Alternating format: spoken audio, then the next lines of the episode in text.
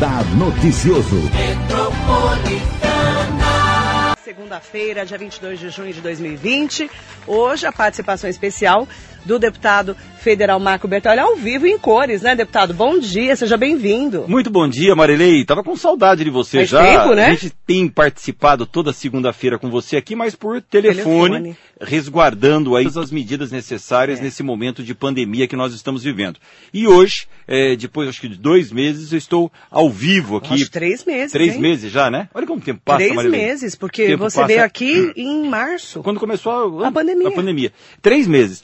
Mas é, estamos trabalhando muito, acompanhando esse momento tão é, estranho, tão difícil, tão doloroso que o nosso país está enfrentando, passando, vivendo, e tentando é, medidas que possam amenizar o sofrimento da população nesse momento. Então, nós temos muitas coisas para conversar, seja do ponto de vista da pandemia viral, seja a pandemia econômica que se transformou esta pandemia viral, agora uma pandemia de desemprego. Então, é fundamental que todos nós estejamos agora atuando para minimizar os efeitos dessa pandemia na vida das pessoas, Marilei. Quero aproveitar e começar a falar sobre a ação né, que a Mara Bertolli fez no sábado. Eu passei por lá, estava lotado de gente ajudando ali no estacionamento da UMC em frente ao Moji Shopping, que também foi um momento de ajudar as pessoas que precisam, né, através do voluntariado, né, deputado? Olha, Marilei, tem duas coisas aí que valem a pena ser destacadas. Nós estamos num momento onde as pessoas estão sofrendo muito com a pandemia. Muitas pessoas, você pega, por exemplo, um ambulante aqui de Mogi das Cruzes, o Expedito, o, o, o Chicão, que tem carrinho de hot dog. É, é dali que ele tira o seu sustento.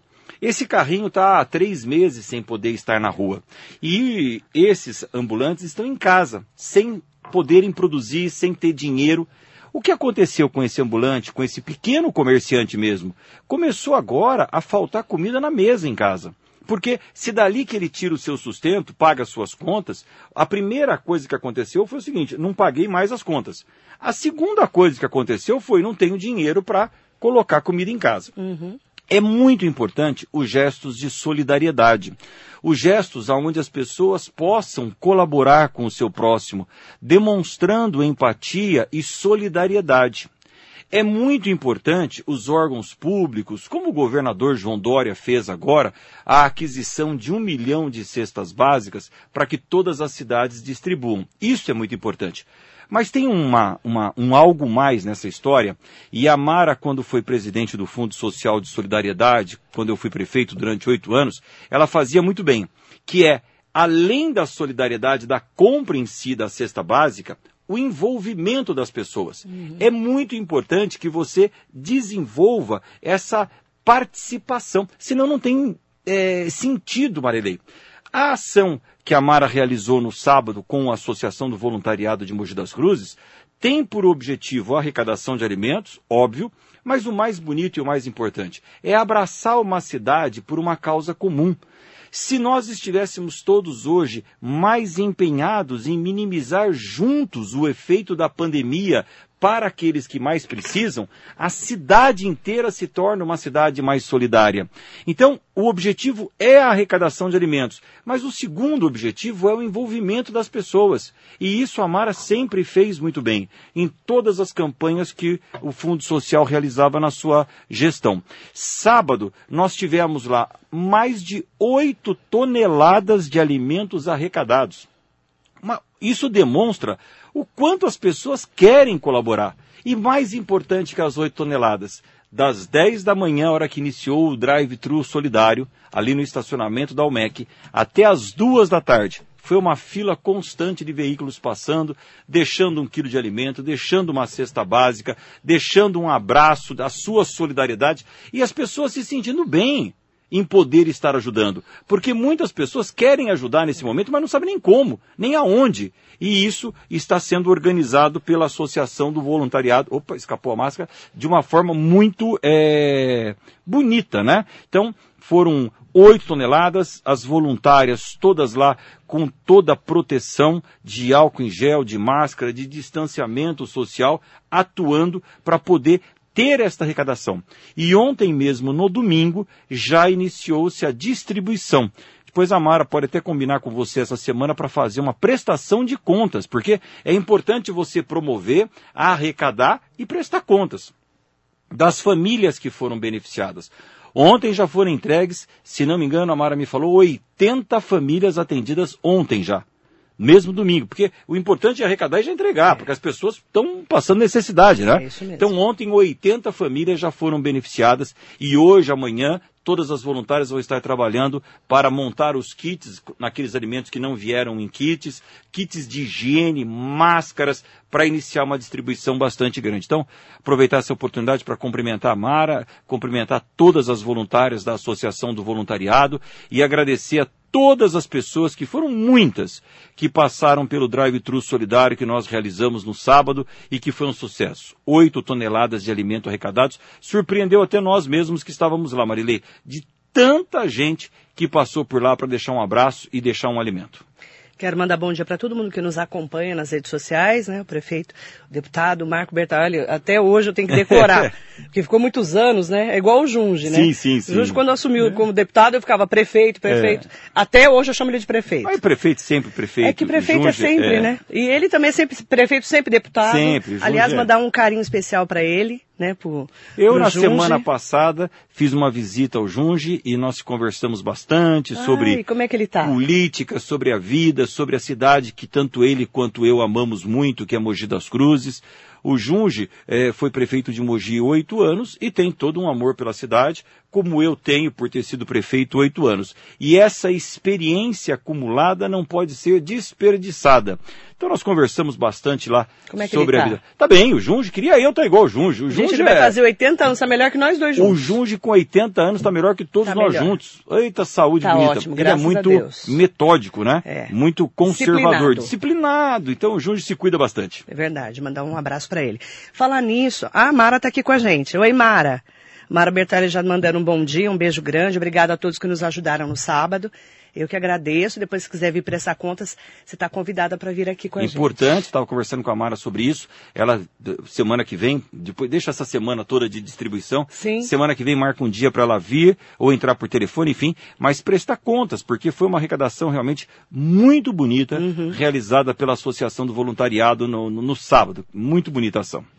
É, deputado Bertaioli, vamos falar um pouquinho sobre é, como é que está esse momento também do país, né? Claro. Nós estamos num momento difícil, é, o Queiroz foi preso, a gente não tem ministro da Saúde, é, vocês estão passando por um momento ali de muita turbulência entre a Câmara e o Senado, por causa também de marcarmos a, a eleição, né, uhum. para se tudo correr bem, parece que vai ser novembro, uhum. né, pelo que tudo indica. Como é que está Brasília hoje? Marilei, eu fiz administração de empresas, eh, fiz pós-graduação em gerência de cidades e agora, mês que vem, se Deus quiser, estou concluindo meu mestrado em Brasília em administração pública. E uma das coisas que nós aprendemos em administração é o básico, é o sentido de prioridade é priorizar as suas atividades. Então, o que nós sentimos que falta no Brasil hoje é a priorização do que é fundamental, do que é essencial e do que é importante. O que é importante nesse momento é que nós estamos enfrentando uma pandemia viral que desde da década de 1920, com a gripe espanhola, não se via no mundo nós estamos enfrentando um vírus que, mesmo com toda a tecnologia do homem moderno, ainda não existe uma vacina, não existe um remédio para enfrentar. Isso demonstra a fragilidade do ser humano diante da mutação de um vírus. A fragilidade do ser humano que há poucos dias atrás é, foi a Lua e hoje não consegue enfrentar um vírus. Então, esta é a prioridade do momento. E eu entendo que todos os homens públicos desse país que estejam por é, ocasião desta, desse momento e num cargo eletivo, num cargo público, deva estar preocupado primeiro com a pandemia que nós estamos enfrentando. Em segundo lugar, nós estamos enfrentando, derivado dessa pandemia, uma pandemia econômica. E é muito triste ver o que os pequenos estabelecimentos comerciais estão enfrentando. Então, eu não vejo, muitas vezes, o esforço concentrado do Brasil nessas duas linhas de ação.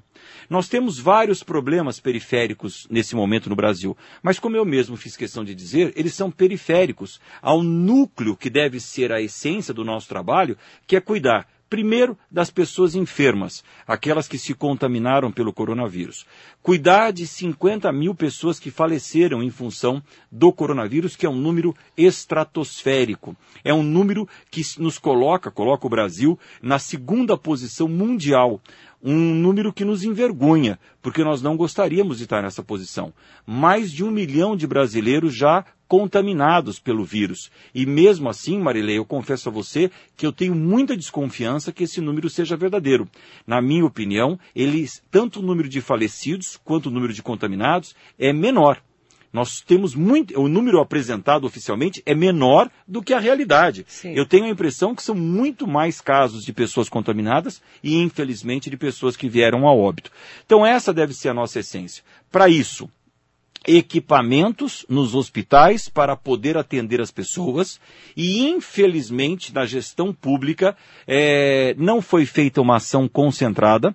Eu sempre defendi, inclusive ainda com o ministro Mandetta, que o Brasil tivesse uma linha única de conduta que todos os governos estaduais e as prefeituras fossem orientadas no mesmo sentido, e infelizmente isso não aconteceu. Foi cada um por si, Deus por todos, eh, cada um fazendo uma coisa diferente, inventaram hospital de campanha para tudo quanto é lado, fizeram eh, essa compra de respiradores chineses em todos os governos, e aí um comprou eh, respirador chinês bom, outro comprou respirador chinês pagando caro, outro não recebeu o respirador chinês. Então, não era para ter sido assim. Era para o governo brasileiro estar em contato com o governo chinês e dizer, olha, preciso de 100 mil respiradores.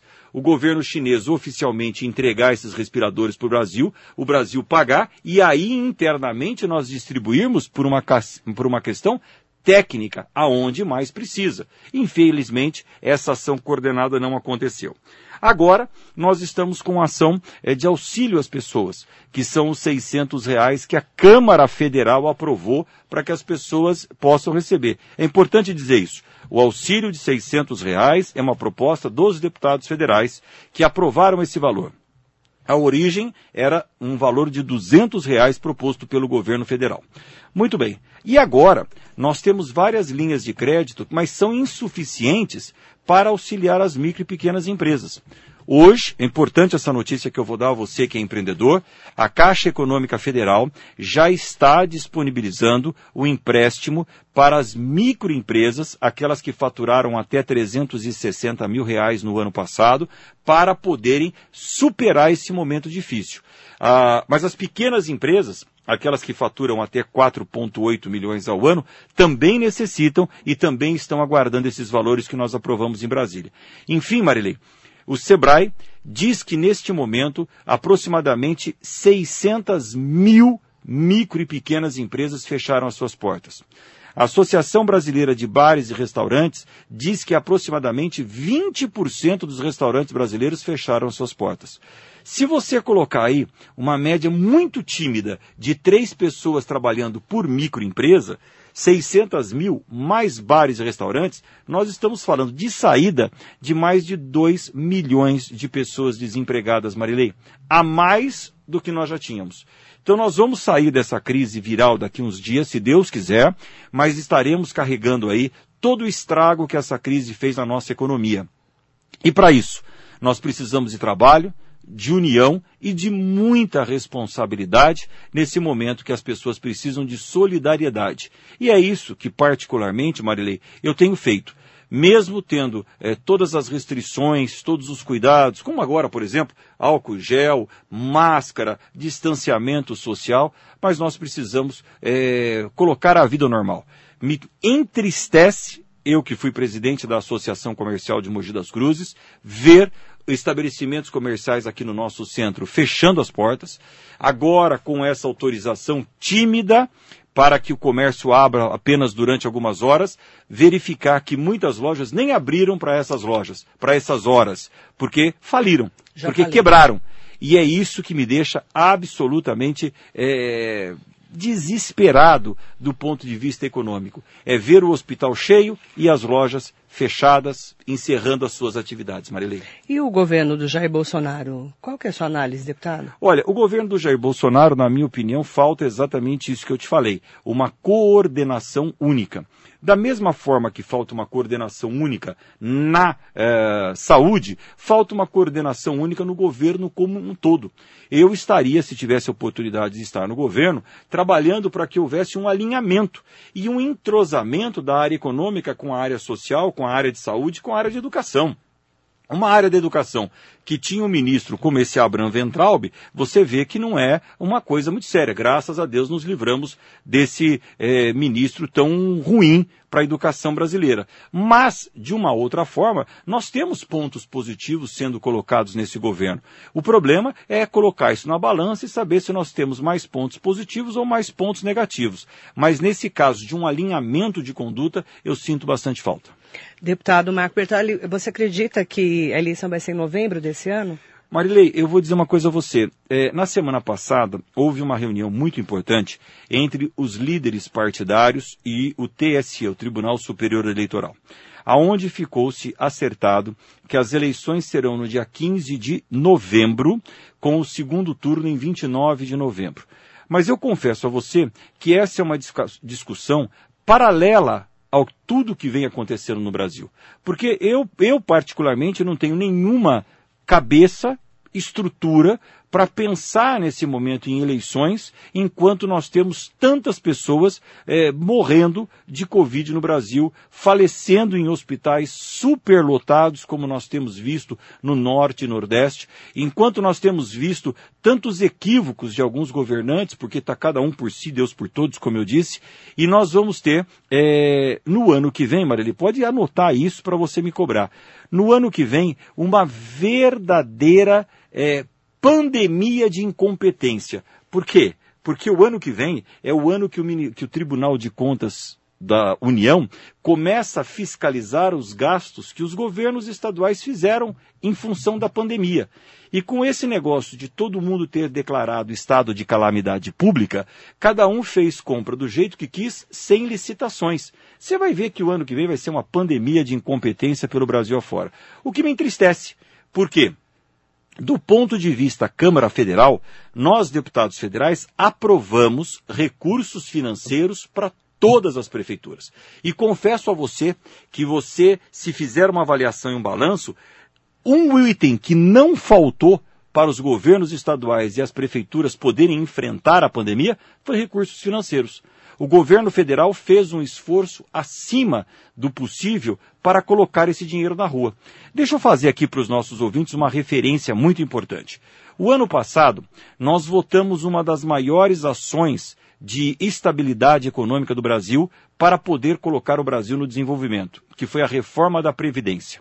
A reforma da Previdência, da forma que foi votada, Marilei, prometia uma economia de 800 milhões de reais nos próximos 10 anos. E isso daria ao Brasil estabilidade.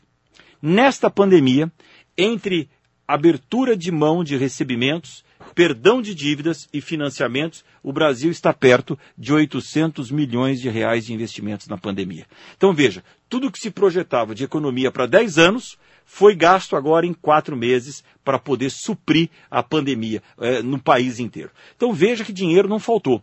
Falta muitas vezes é uma boa gestão pública integrada para que nós pudéssemos potencializar os recursos disponibilizados. Para todo mundo que nos acompanha aqui nas nossas lives no Facebook, no Instagram, no YouTube, tem várias perguntas chegando, mas a, a, acho que, a, que eu tenho visto mais aqui, inclusive no WhatsApp da rádio, no 945452690, é: você vai ser candidato a prefeito de Mogi? Marilei, eu confesso a você, como eu disse agora há pouco, que esta ação não tem passado pela minha cabeça. Ação de eleições eu estou muito concentrado nesse momento em ajudar as prefeituras. Por exemplo, eu estou saindo daqui agora e estou indo até a cidade de Salesópolis, aonde nós assinamos um convênio de um milhão de reais que eu, como deputado federal, consegui liberar para que o asfaltamento de um bairro importante, o bairro do Fartura, fosse feito em Salesópolis. Uma expectativa de muitos anos. Para todas as cidades da região, nós conseguimos a liberação de recursos. Por exemplo, O, a arrecadação da cidade de Mogi das Cruzes, os jornais trouxeram nesse final de semana, e era natural que acontecesse, a arrecadação caiu muito. Porque se as empresas estão fechadas, se as lojas estão fechadas, se as pessoas não estão trabalhando, não, não há pagamento de impostos. Portanto, a arrecadação da Prefeitura de Mogi das Cruzes, como de todas as prefeituras, eu estou usando Mogi como exemplo, despencou. O que, que nós aprovamos em Brasília? Que esta diferença entre o que a Prefeitura tem que arrecadar para pagar suas contas. E o que ela arrecadou, esse, esse, déficit que aconteceu em função da pandemia, o governo federal está suprindo. Então a cidade de Mogi das Cruzes está recebendo neste momento, por trabalho nosso, 50 milhões de reais. Estou aqui arredondando os números. Em três parcelas, para poder continuar pagando a folha de pagamentos, salários, funcionários, enfim. Além disso, eu particularmente, e aí um trabalho individual meu, não da Câmara inteira, aprovei 3 milhões de reais que a Santa Casa de Mogi das Cruzes está recebendo para poder modernizar e ampliar a sua maternidade. A Prefeitura de Mogi das Cruzes vai receber agora nos próximos dias um valor de 3 milhões de reais em dinheiro também para pagar essas despesas com a Covid-19, com as ações de prevenção.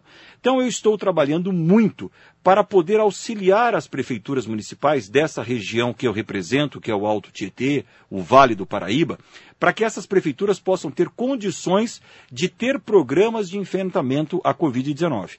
Então, a questão eleitoral, de verdade, Marilei, não é uma preocupação que tem passado pela minha cabeça, até porque eu vejo, como eu disse a você, questões muito mais importantes que me desesperam, como ver aqui amigos meus, comerciantes em Mogi das Cruzes, encerrando as suas portas, quebrando por uma falta de uma organização central para que nós pudéssemos estar é, permitindo que esses estabelecimentos comerciais funcionem. Preste atenção, Marilei, nossos ouvintes.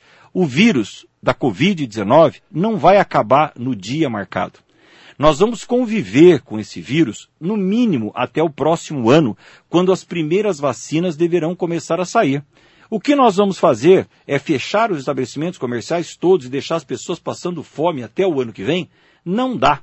Os prefeitos deveriam estar nesse momento, como fez muito bem o prefeito Adriano de Guararema, brigando e defendendo as suas cidades para que possam ter as atividades econômicas em pleno funcionamento, mas com normas, restrições e cuidados que as pessoas vão ter que ter, não é hoje na quarentena, vão ter que ter a vida inteira daqui para frente. Então não adianta nós só é, é, impedirmos a atividade econômica. Nós temos é que criar regramento para que a atividade econômica exista, para que as pessoas possam trabalhar e ter o seu sustento com as restrições que o coronavírus impõe. Então, por exemplo, os horários diferenciados para que as pessoas não superlotem os ônibus como está acontecendo. Quem está me ouvindo em casa sabe do que eu estou falando. Retiraram aí os ônibus com razão, porque as pessoas não estavam circulando, mas agora que as pessoas estão circulando, esqueceram de colocar os ônibus de volta. Então a Secretaria de Transportes de Mogi das Cruzes precisa olhar isso com atenção e rápido. Por quê? Porque as pessoas estão no ônibus superlotado. Quer um fator de risco e de transmissão de coronavírus pior do que esse? Então não adianta nenhuma prefeitura, nenhum gestor público ficar falando para que a gente use álcool em gel, ficar falando para que a gente use máscara, ficar falando para fazer isolamento social, fique em casa passando necessidade e aí a hora que o trabalhador precisa sair encontra um ônibus lotado como está em Mogi das Cruzes. Então a Secretaria de Transporte já deveria ter fiscalizado isso. E é isso que não acontece. Esse é um fator de transmissão de coronavírus. É ações como essa de gestão pública competente que eu sinto falta. Estou aqui usando o Mogi das Cruzes como exemplo, Marilei, mas está acontecendo em São Paulo. Tanto que o prefeito Bruno Covas trocou o secretário de transportes. Por quê? Porque nós precisamos ter um acompanhamento diário das ações. Como eu disse a você outro dia, enfrentar uma situação difícil como essa é como você cuidar de um doente na UTI. Você tem que ir lá todo dia, ver a pressão, ver a temperatura e administrar o remédio, mais ou menos. Administrar uma pandemia como essa na cidade, no estado de São Paulo ou no Brasil é a mesma coisa, todo santo dia. Agora, eu sinto falta, como eu disse aqui, concluindo, é de uma linha vertical de conduta, que o Ministério da Saúde estivesse orientando os governos do Estado, os governos do Estado estivessem orientando as prefeituras e todos nós estivéssemos na mesma orientação. As aulas vão voltar online ou não, mas presenciais num horário. Os estabelecimentos comerciais vão funcionar num outro horário, o shopping num outro horário. Não adianta você fazer o que foi feito agora. Pode funcionar quatro horas, mas todo mundo no mesmo horário. Não resolveu. Não tem, como, né? não tem. Então vamos fazer o seguinte: as indústrias funcionam de manhã, os estabelecimentos comerciais funcionam à tarde, o shopping funciona à noite. Vamos segregar isso ao longo do dia. Estou fazendo aqui uma, uma metáfora bastante simplista, mas é isso que nós precisamos. Marilei, o vírus vai durar, no mínimo, até o ano que vem, quando as primeiras vacinas saírem. Álcool gel, máscara, auxílio às pessoas que mais precisem, atividade econômica controlada, passa a fazer parte da nossa vida. Porque as pessoas estavam imaginando assim: ah, a quarentena termina dia 15 de julho, acabou o vírus. Não vai acabar. Então nós precisamos estabelecer. Eu tenho visto aqui a Associação Comercial, o Marcos Atsuga, que é o presidente, num desespero total, porque está vendo as lojas quebrarem. E é isso o meu inconformismo, porque precisa haver uma gestão correta entre a pandemia viral e essa pandemia econômica que está acontecendo. Essa relação, ela vai durar. Então não adianta você tomar atitudes drásticas que feche uma coisa ou abra outra. Nós precisamos aprender a conviver com esse perigo e fazer com que as pessoas, aquelas que mais precisem, aquelas que possam, fiquem em casa. Aquelas atividades essenciais trabalhem, supermercados, farmácias, mas o restante das pessoas precisam ter alternativas para viver. Se não fosse esse auxílio emergencial do governo federal que nós aprovamos, as pessoas estariam passando mais fome do que nós estamos. Marilei, eu não ia contar isso, mas é, deixa eu te falar que me, me apertou muito o coração e eu falei com a Mara esse final de semana. Nós fizemos uma ação solidária sábado lá na UMEC. Entraram, graças a Deus, mais de sei lá, centenas de carros que entraram, deixaram a sua doação e foram embora. Das 10 da manhã às 2 da tarde, eu, a Mara, todos os voluntários, não paramos arrecadando alimento e tal. Mas também, Marilei, chegaram pessoas a pé, mães, que viram aquele movimento e entraram ali para pedir, pelo amor de Deus, uma cesta básica. E várias pessoas, não foram poucas, saíram dali do sábado carregando uma cesta básica. Para uma mãe entrar num evento daquele e se é, expor pedindo, por favor, você pode me dar uma dessas cestas? Você veja aonde nós estamos chegando com a nossa população na periferia das nossas cidades, nas pessoas de maior vulnerabilidade social. É para essas pessoas que nós temos a obrigação de trabalhar nesse momento. É para essas pessoas que a nossa atenção está voltada.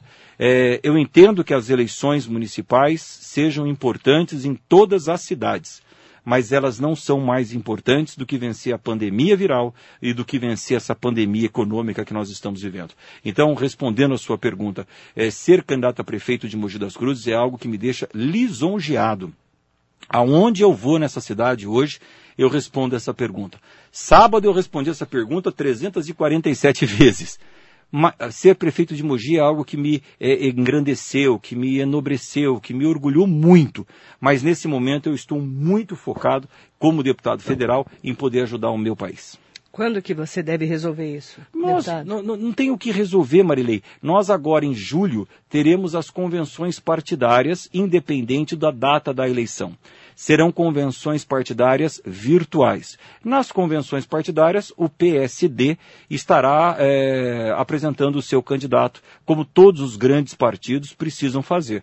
O PSD hoje é o terceiro maior partido do Brasil, Marilei. Então nós todos estaremos é, fazendo isso. Todos nós, todos os grandes partidos. Então, é uma, é uma decisão que o partido PSD tomará agora em julho durante as suas convenções. Deputado Marco Bertalho junto com a gente nessa manhã de segunda-feira. Eu quero aproveitar para mandar bom dia para todo mundo que nos acompanha. Tem várias perguntas aqui importantes chegando no Facebook, no Instagram e no YouTube. Eu quero aproveitar, mandar bom dia em nome da Dona Maria da Pamonha, que está mandando um minha beijo. minha amiga Maria da Pamonha, um beijo para a senhora. Maria Benedita de Oliveira Gérquia. Minha amiga de muitos Mandou um abraço para você, agradecendo pelos serviços prestados desde 1996, quando ela começou a te acompanhar. Muito, 1996. Minha primeira eleição para deputado é, federal. Ela está comentando aqui, mandando um grande abraço para você. Mandar bom dia também É, a Irondina Rodrigues, aqui no nosso WhatsApp da rádio, 945452690.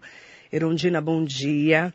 Gostaria de saber como vai ficar o nome de todos que estão passando por essa crise, pois estamos todos nós com o nome na berlinda, sem créditos em qualquer comércio, estamos para a lista de maus pagadores, que é o pessoal que fala do nome sujo, né, deputado? Sim. E por favor, é... ah, e tá pedindo para você, e por favor não entre nessa lista de corruptos, não envergonhe seu nome, pelo contrário, exalte seu nome e de Deus também. Amém. Olha, eu aproveitando, Erondina. Erondina, respondendo a você e a todos os nossos ouvintes, nesses últimos três meses, nós na Câmara Federal votamos diversas matérias para amenizar o sofrimento das pessoas. Por exemplo, nós votamos a suspensão do pagamento do FIES. Nós precisamos entender, Marilei, que esses três, quatro meses de pandemia não existiram. Nós precisamos tirar esses Parou três, tudo, né? quatro né? meses das nossas contas bancárias, porque eles não existiram. Não adianta forçar as pessoas a pagar o FIES, a pagar o imposto, porque elas não tiveram condições de pagar. É, não, não, funcionou nada, não tem dinheiro. Então, tem. esses três, quatro meses nós precisamos tirar do ar. O que, que nós fizemos? Aprovamos a suspensão do pagamento do FIES pelos alunos brasileiros, que estão pagando a sua faculdade com o FIES, mas teriam que reembolsar o governo e não têm condições de fazê-lo. Portanto, esses três, quatro meses suspenso. Como respondendo a dona Erundina, nós suspendemos também as negativações das pessoas nos serviços de proteção ao crédito. Nesses três meses estão suspensos. Nenhuma conta atrasada nesses três meses pode ser negativada no SPC. Por quê? Porque são três meses que não existiram, economicamente falando. Né? Nós precisamos tirar esses três meses do mapa econômico do Brasil. Então, do mundo, né? Então, na verdade, para as pessoas que estão preocupadas, Sim. o nome delas não vai ficar sujo nesse momento. Nesses três meses foram suspensas as negativações aos serviços de proteção ao crédito.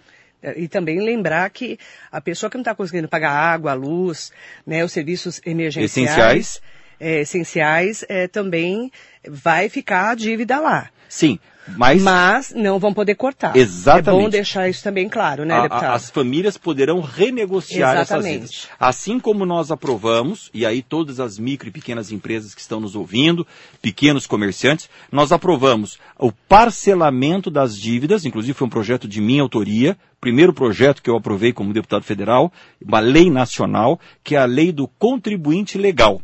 Então, todas as empresas podem parcelar suas dívidas seus débitos com a Receita Federal. Além disso, os bancos já estão disponibilizando financiamento para as empresas poderem pagar as suas contas, assim como as pessoas físicas receberam seus 600 reais, assim como as pessoas de maior vulnerabilidade estão recebendo a sua cesta básica, enfim, várias ações. Uma coisa interessante, Marilê, é o seguinte, o governo federal tomou muitas ações para ajudar as pessoas, as empresas. Os governos estaduais fizeram muitas ações, as prefeituras fizeram muitas ações e ninguém conhece todas as ações. Você veja como falta integração. As pessoas que estão em casa, você que é o maior jornalista aqui da nossa região, eu como deputado federal, eu preciso ficar estudando para ver o que foi feito aqui, o que foi feito ali.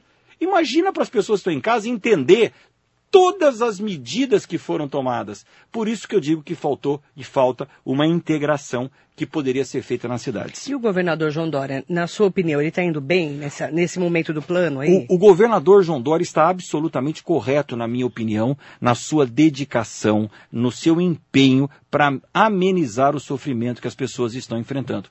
Como também acho que todos os governos estão fazendo o melhor que podem. Uh, nesse momento, o Estado de São Paulo criou um plano de retomada, que é chamado Plano São Paulo, de uma forma muito inteligente.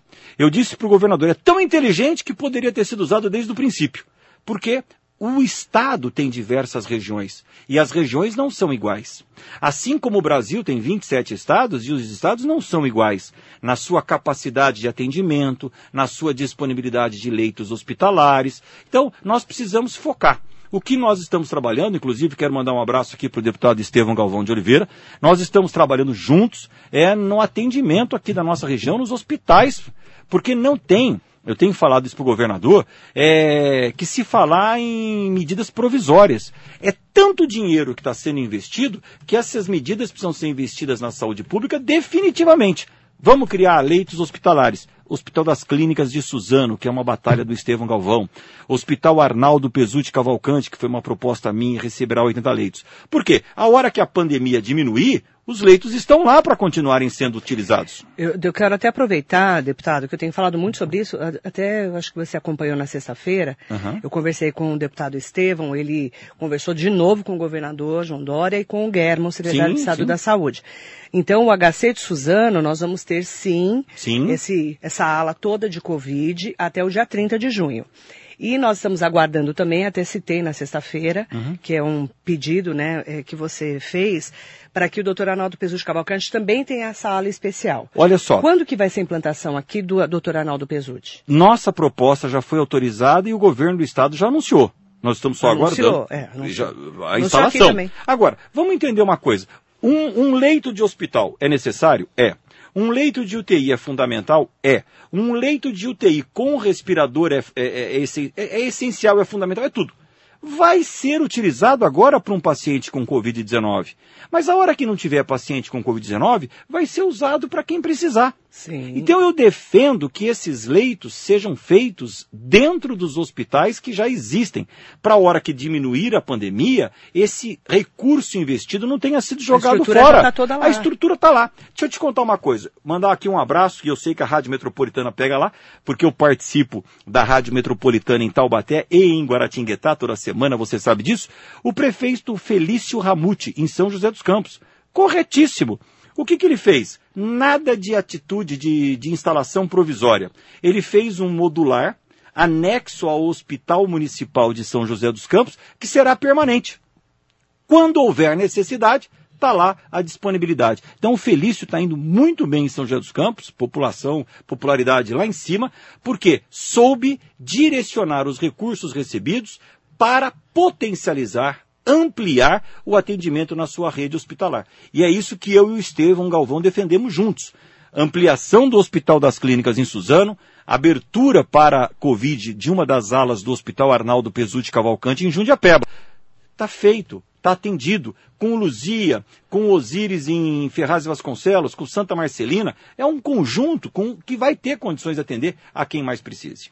Mas ainda não tem essa data confirmada. Não, né? não confirmaram a data. Prometeram agora para julho. Para julho. Para julho, 80 leitos. 30 de junho agora Desculpa, aqui no HC. 60 leitos, 30 de enfermaria e 30 de é, UTI. É claro também, Marilei, que não precisa montar todos esses leitos de uma vez e ficarem não. vazios. Conforme a necessidade, claro. vai se cobrando e a pressão vai aumentando. Mas eu e o Estevão trabalhamos muito juntos nisso deputado federal e deputado estadual, para conquistar os recursos para Mogi das Cruzes e para Suzano.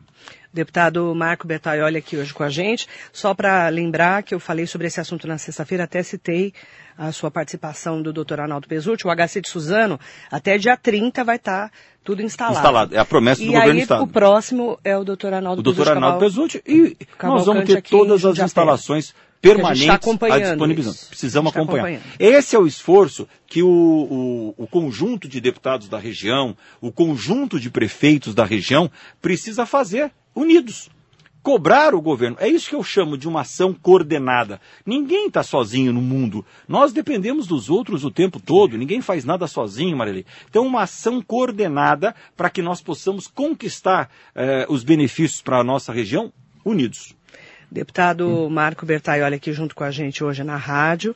É, as pessoas muito perguntando muito sobre é, o dia a dia, né? É, como é que você está fazendo, deputado? Você está ficando na sua casa?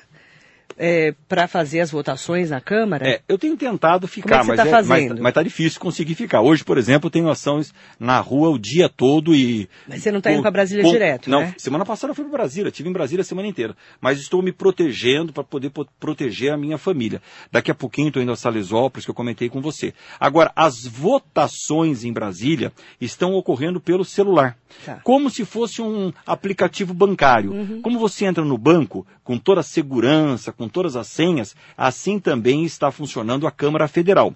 Amanhã, por exemplo, nós temos votações importantes. Então, se eu estiver em Brasília, eu voto. Se eu não estiver em Brasília, estiver em qualquer lugar do país, eu entro pelo aplicativo, o aplicativo me dá a votação e eu tenho lá um prazo de 15, 20 minutos para votar naquela matéria da forma que eu entendo seja melhor. A Márcia está perguntando se você fez teste de Covid. Já fiz três testes de Covid, toda semana, é, eu, graças a Deus não tive nenhum sintoma, mas já fiz três testes em função da minha atividade. Quando eu fui a Brasília, eu fiz o teste. Quando eu voltei de Brasília, eu fiz o teste. Esse teste rápido de, de, de dedo. farmácia, de dedo. Eu fiz também. É, e, estive no laboratório Sunset a semana passada e fiz um de sangue mais aprofundado. Também. Graças a Deus, Nada. nada. é, e espero que continue assim, Márcia. Ela está preocupada com a sua saúde. Obrigado. Márcia, É que ela espero- comentou é. aqui que o deputado Estevão teve Covid Aham. e não sabia. Pois né? é, o Estevão é um Highlander, né? Olha, Não dá pra... vê se tem não cabimento. pra- Highlander é É ótimo. Highlander, o Estevão é Highlander. Ele- Você acredita? até isso ele conseguiu resolver. Ele teve Covid e nem sabia que não teve. sabia. Aí quando foi fazer o teste para ver se tinha, ele já tinha tido. Já tinha tido e nem E sabia. agora só está vendo se negativou, Certo. né? Se a carga ele viral saiu, pra ele poder, atividades. eh, inclusive, vir aqui na rádio. Sim, mandar um abraço grande pro meu Ele amigo contou Estevão pra Galvão. gente, a gente achou até engraçado, né? Ele nem percebeu, só que ele precisa saber se negativou para ele poder vir aqui. Olha, Para não transmitir, você né? vê que com o Estevão acontece tudo, né? Tudo. Tudo. Tudo, é com ele. É impressionante.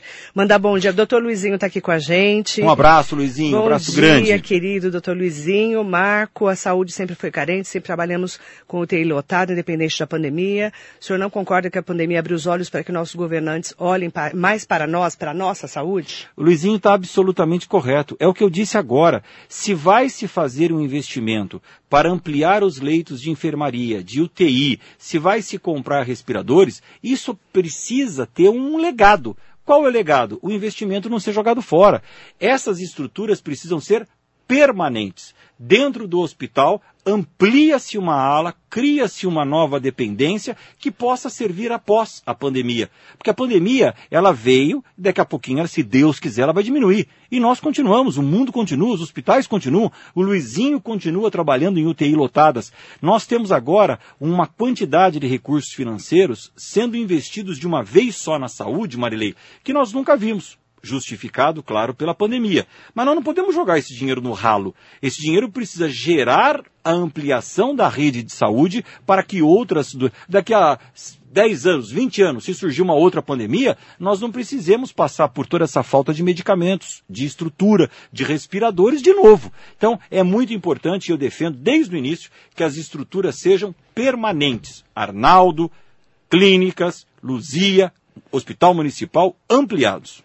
Manda bom dia para o doutor Alcelino Matos. O Austelino, um grande abraço. O a Austelino teve Covid. Teve, teve aqui depois da Covid. Pois é. Mas já estava zerado também. Austelino, filho do meu. O Austelino foi vereador junto comigo. Sim. Um grande vereador.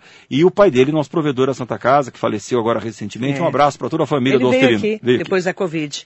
Mandar um beijo pro doutor Luiz Bote também, mandar bom dia especial, mandando um bom dia para você, Bote, deputado. grande abraço para o Bote, nosso grande médico que Também aqui acompanha com a gente. as urgências e emergências da nossa cidade. Eu quero aproveitar, eh, as pessoas estão me perguntando muito sobre isso. É, Benetatu, bom dia. Não vai dar tempo de, infelizmente, responder todas as perguntas, mas ele está dizendo aqui: o senhor fala de ação coordenada, mas não me parece que está muito preocupado em se coordenar com o prefeito Marcos Melo, prefeito este que ajudou a ser eleito. Quem falou isso? O Benetatu. A falta de informação coordenada começa com o Benê Tatu, que não sabe muito bem o que está falando, né, Benê? Ele. É. Então, são duas coisas, Benê. Presta atenção, por favor, para você não dar informação equivocada como essa que você acabou de dar. Ação coordenada que eu estou dizendo é ação coordenada na saúde pública. A minha responsabilidade como ex-prefeito e atual deputado federal é com a cidade de Mogi das Cruzes. Eu não trabalho com pessoas individualmente. Eu trabalho com seres humanos e é as 450 mil pessoas de Mogi das Cruzes que eu estou preocupado. A relação política minha com o prefeito Marcos Melo, que eu ajudei a eleger ou elegi, hoje não é uma relação boa nem saudável. É uma relação muito distante por equívocos cometidos pela, pela, pelo meu entendimento. Agora, o que você diz é uma ação coordenada na saúde pública. Só neste mês eu liberei para a cidade de Mogi das Cruzes, que é a minha cidade, que eu nunca vou abrir mão de trabalhar e de coordenar, 6 milhões de reais para auxiliar no tratamento da Covid. Isso é ação coordenada, Benê. Agora, não mistura política com isso, porque o maior erro do Brasil nesse momento são benês como esse, desinformados, e que estão usando política para cuidar de saúde pública. Se todos nesse Brasil estivessem primeiro preocupados com saúde pública e menos com política, Marilei, nós estaríamos numa situação muito melhor. Essa guerra do presidente Bolsonaro com governadores não ajudou em nada a saúde pública de Mogi das Cruzes. Essa distância de prefeitos quererem fazer política, fazerem graça com a saúde pública, só atrapalhou a vida das pessoas. Eu não estou nada preocupado, Benê, com relacionamento político nesse momento. A minha preocupação toda está sendo o seguinte. Existe a quantidade de leitos suficientes em Mogi das Cruzes para atender as pessoas que estejam com enfermidade? Eu preciso que se amplie o Hospital Arnaldo Pesuti Cavalcante. Precisa-se que amplie o Hospital das Clínicas em Suzano. Isto é fundamental, Benê. O resto, meu amigo, é conversa fiada e eu não tenho tempo no meio de uma confusão dessa para conversa fiada. Como é que está a sua relação com o prefeito Marcos Melo? Olha, a relação minha com o prefeito Marcos Melo já foi muito melhor. A minha relação com a prefeitura e com a cidade de Mogi das Cruzes é excepcional. A minha relação pessoal com o prefeito Marcos Melo nunca esteve tão ruim como está agora. Há um distanciamento, que eu não tenho por que esconder de ninguém, desde o fatídico aumento do IPTU, aquele erro grotesco, dantesco, que o prefeito cometeu, junto com um secretário incompetente, um secretário irresponsável, um secretário absurdamente imbecil que foi trazido para essa cidade não sei por quem, e que ferrou a vida de todos os mogianos. Desde aquele episódio que eu fui radicalmente contrário, o nosso distanciamento é bastante grande. Pessoal, não é, profissional para defendermos a nossa cidade. Isso não tem nada a ver uma coisa com a outra. Nem pode. Nem pode Por misturar. Isso, nem pode. Por isso que eu disse o Benê, não, não confunda é, relacionamentos pessoais com relacionamentos profissionais.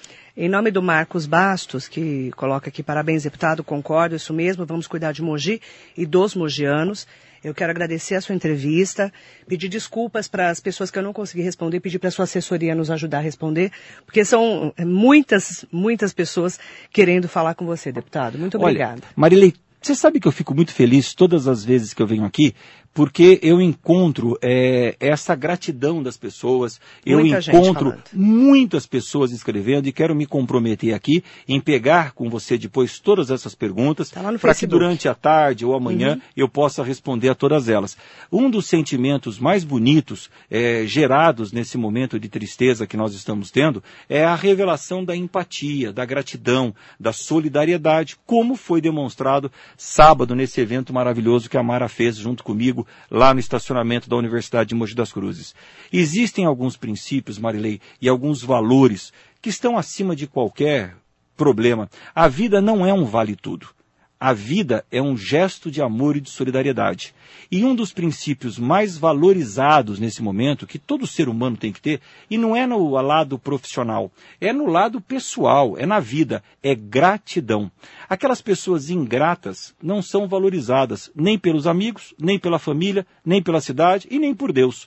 A ingratidão é um dos maiores pecados do ser humano. E a ingratidão, Marilei, é difícil de ser perdoada porque ela machuca, porque ela dói, porque ela constrange.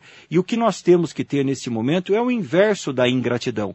Pessoas ingratas existem em todos os lugares, nós convivemos com elas e eu quero cada vez mais distância de pessoas ingratas na minha vida.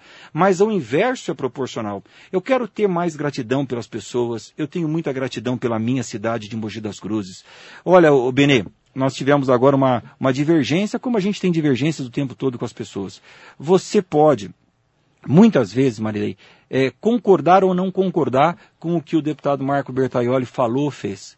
Mas algo nós somos absolutamente unânimes. Nós amamos essa cidade. E é por esta cidade de Mogi das Cruzes que eu trabalho todos os dias. Eu, desde muito menino, sentado nos bancos escolares da escola Washington Luiz, escola pública em Mogi das Cruzes, onde eu estudei a vida inteira, eu expressava e deixava claro o meu sonho de ser um dia prefeito de Mogi das Cruzes. A população de Mogi, Deus me concederam essa oportunidade. E eu trabalho e vivo para que essa cidade seja uma cidade cada vez melhor, para que a gente possa cuidar dos cidadãos mogianos e despertar a essência da mogianidade no coração de todas as pessoas. Que essa solidariedade, que esse amor ao próximo não seja apenas durante um período da nossa vida, que esta solidariedade não seja uma palavra bonita colocada no Facebook, que a empatia que as pessoas precisam promover entre si não seja apenas um discurso bonito na boca das pessoas, mas que essas atitudes sejam praticadas todos os dias. Marilei, gratidão, solidariedade precisa ser um exercício diário. Muitas vezes nós esquecemos desse amor que nós precisamos ter pelas pessoas, mas nós precisamos nos forçar, nos educarmos, nos lembrarmos todos os dias. O ser humano não é uma obra perfeita. O ser humano feito por Deus também tem muitas imperfeições. E nós estamos nesse mundo exatamente para corrigir as nossas imperfeições. E que essas nossas falhas de fabricação possam nos levar ao encontro de Deus no seguinte sentido: que a gente possa nos dedicarmos a sermos melhores todos os dias. Algo que eu desejo a você, Marilei, de muito coração. É um agradecimento profundo por tudo que você fez comigo, por todas as oportunidades que você me concedeu aqui na Rádio Metropolitana, independente do cargo que eu estava ou não estava. Você sempre foi uma pessoa muito solidária, muito respeitosa, e muito valorosa das suas amizades. Resumindo, você é uma pessoa grata. Você é uma pessoa que merece o nosso reconhecimento, que merece a nossa gratidão, porque você recebe aquilo que você espelha para o mundo. Quando você é uma pessoa grata com o mundo, o que você recebe de volta é gratidão. E aquelas pessoas que são ingratas recebem do mundo a ingratidão como sua é, maior essência. E é isso que nós não desejamos nem para você, nem para mim, nem para ninguém que esteja nos ouvindo. A única palavra que eu tenho a encerrar e agradecendo essa oportunidade aqui a toda a família da Metropolitana é que a gente possa juntos atravessarmos esse que é um dos momentos mais difíceis da nossa existência. Talvez todos nós que estejamos no mundo desse momento não tenhamos vivido e nem vi, vi, é, é, como chama? Teremos no futuro um, uma situação tão difícil quanto essa. Mas a absoluta convicção de que tudo se torna um pouquinho mais fácil ou a gente possa amenizar a dor do próximo se nós estivermos juntos, se nós estivermos solidários, se nós estivermos próximos das pessoas. E é, são ações tímidas como essa de sábado que nós fizemos, ou ações de estarmos aqui conversando, que fazem com que nós possamos amenizar a dor da nossa cidade, da nossa região, do nosso estado e do nosso país. Que todos nós possamos trabalhar juntos para o bem comum.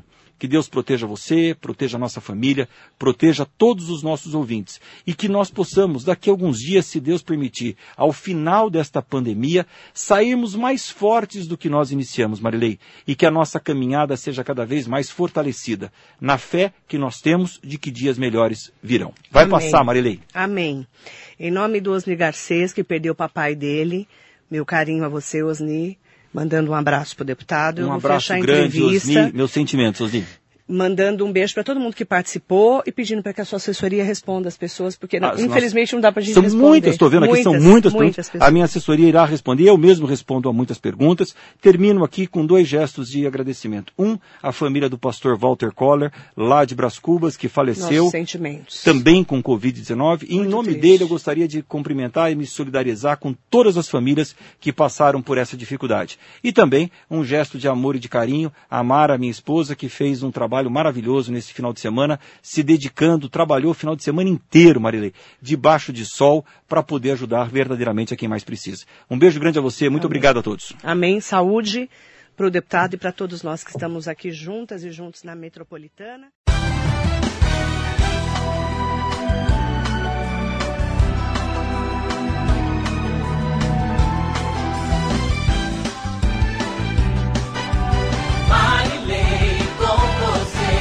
Radar Noticioso.